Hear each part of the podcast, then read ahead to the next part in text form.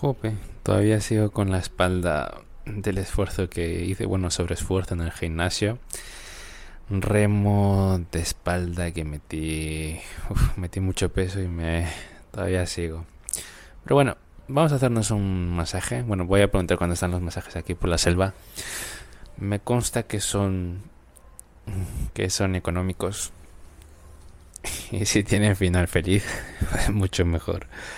Ah, tema de millonarios, millonarios.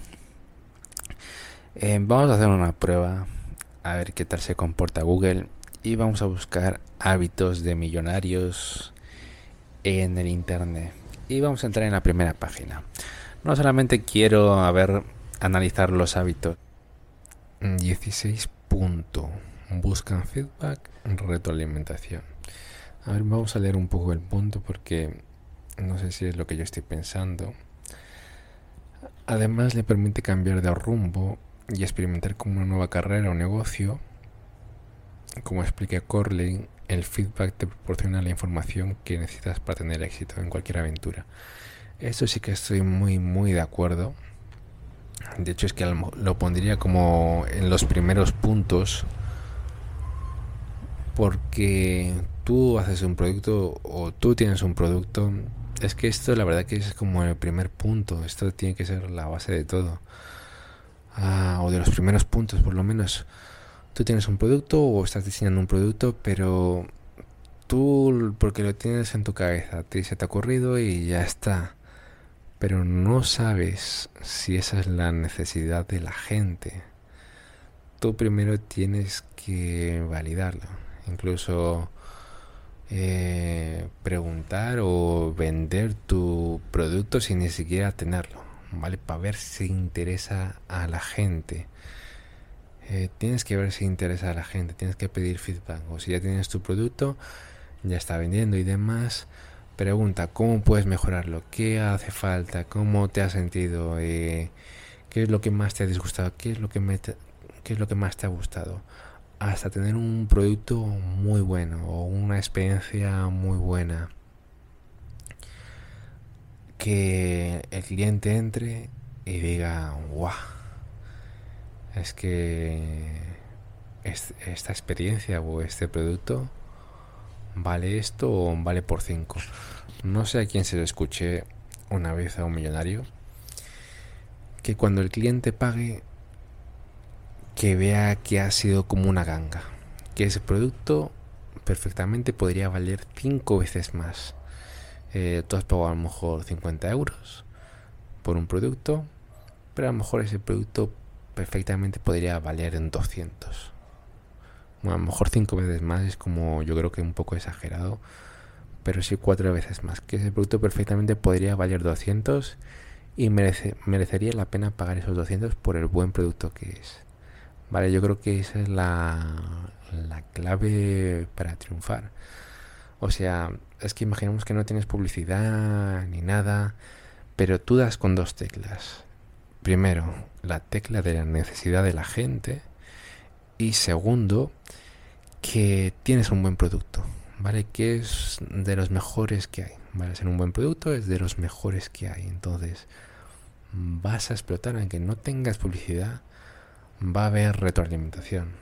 La persona va a consumir ese producto, otra persona segunda, tercera, cuarta, quinta, y de esas cinco, a lo mejor dos o tres personas lo van a recomendar a otra persona, familiar, amistades o algo, o han quedado tan maravilladas que lo, yo qué sé, escriben una reseña por internet o algo, pero si no tienes un buen producto, esas personas no van a volver, no se lo van a recomendar a nadie y no va a haber esa publicidad gratuita que te van a hacer los clientes.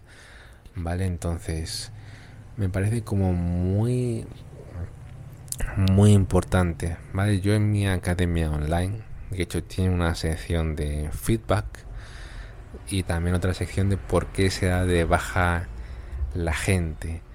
Eh, una, una persona me respondió, vale, que yo también estoy de acuerdo con él y me, me dio también esa visión. es que, bueno, había encontrado un vídeo un curso que en menor tiempo le había explicado lo que yo le había explicado y lo mío era a lo mejor dos horas o cuatro horas y él lo vio en un menor tiempo y encima creo que de manera gratuita. Entonces, eh, la gente eh, busca resultados rápidos, busca que se expliquen de una manera fácil, que no entres en muchos tecnicismos y demás.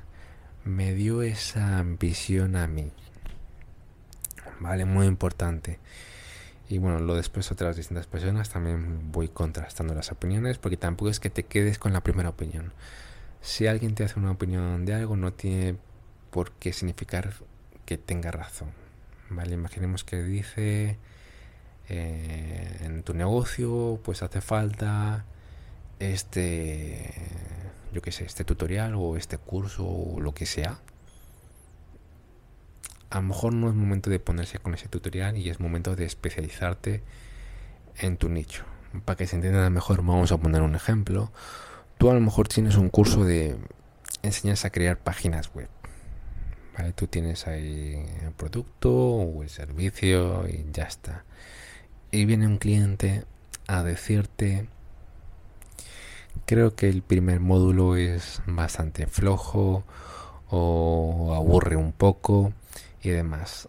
No tiene por qué tener razón, vale que ten su comentario, su feedback, pero si ya te lo dice una segunda, una tercera persona, coincide con esa persona, vale, está en coincidencia, pues ya tiene algo de verdad, ¿vale? Ya tienes que actuar y actualizar ese curso, tomar nota de cómo tú poder mejorarlo y demás. ¿Vale? O cualquier otra opinión. O si te dicen la opinión de aquí falta esto o necesito esto, eh, que me expliques esta parte, a lo mejor necesita esa explicación, ¿vale? Que te entretengas más ahí. Ah, Nunca se rinden. Vale, estoy leyendo el 17 punto que la descripción es los millonarios autodidactas son persistentes, nunca renuncian a su sueño, prefieren hundirse con el barco que renunciar. Si quieres tener éxito en la vida tienes que persistir ante la adversidad.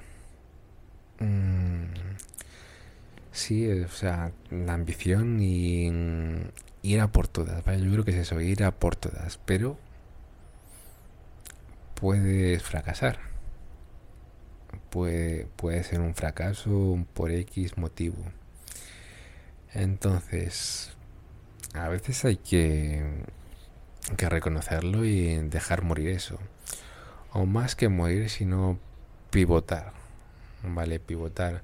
O sea, tú a lo mejor has tenido la idea de de hacer un curso de algo, pero a lo mejor el dinero no está en el curso, sino tú en ponerte en dar consultorías de algo. ¿Vale? Digo consultorías y las consultorías las cobras bien porque es de un tema como muy especializado.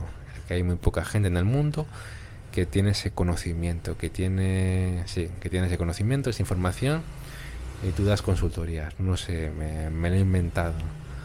¿Vale? Podría ser, a lo mejor hay más demandas porque la gente le urge y quiere solucionarlo rápido. Quiere que le llames, que les escuches, que se lo personalices y le digas esto, esto y esto. ¿Vale? No quieren un curso teórico para que lo hagan. ¿Vale? Por ejemplo, lo de un asesor tributario, que el anterior episodio o el siguiente que viene, que no sé cuándo voy a publicar este episodio, hablo sobre un poco también de la asesoría tributaria, lo importante que es cuando abres una empresa, hablo un poco de eso. Por ejemplo, si tú contratas una, con un asesor tributario, normalmente no quieres un curso de eso. Aunque te diga es el mejor curso de eso, no. Tú quieres que alguien te llame, eh, que te escuche, que vea tu caso, eh, y que te oriente y te asesore, ¿vale? Que por algo se llama asesor tributario, en que te diga esto es así, esto es así, yo no haría esto o esto, o tengo este plan para tu caso, ¿vale? O al revés, a lo mejor tienes, estás en un nicho o un producto que tiene mucho potencial, eh, de tener un curso y tener como complementario y tener ahí asesorías. ¿Vale? A lo mejor no hay que cambiar o finalizar el negocio, sino simplemente cambiar el, el producto.